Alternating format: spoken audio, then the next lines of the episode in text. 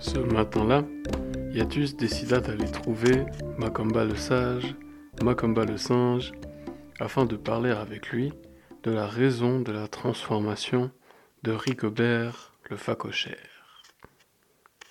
En effet, Yatus est un être observateur et il a constaté que Rigobert le facochère a perdu beaucoup de sa vitalité.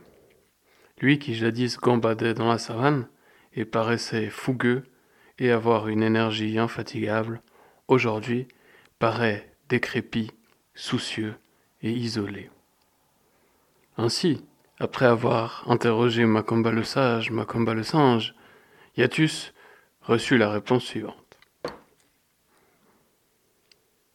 Yatus, Rigobert le facochère, a perdu beaucoup de sa vitalité car il se laisse dévorer par les soucis. Et qui se laisse dévorer par les soucis tombe dans un déséquilibre sans fin. Yatus lui demanda Très bien. Alors, Macamba, pourquoi Rigobert n'agit-il plus?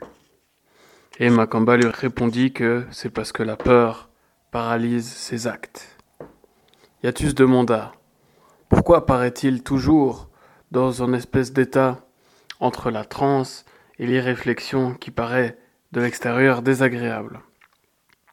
Et Macamba lui répondit C'est parce que son esprit paraît suspendu entre ciel et terre. Cela est dû au fait qu'il est partagé entre la joie et la mélancolie, et qu'il est plongé dans l'irrésolution. Alors, Yatus lui posa la question finale de l'échange, qui était Mais Comment se fait-il qu'il se soit laissé dévorer par les soucis?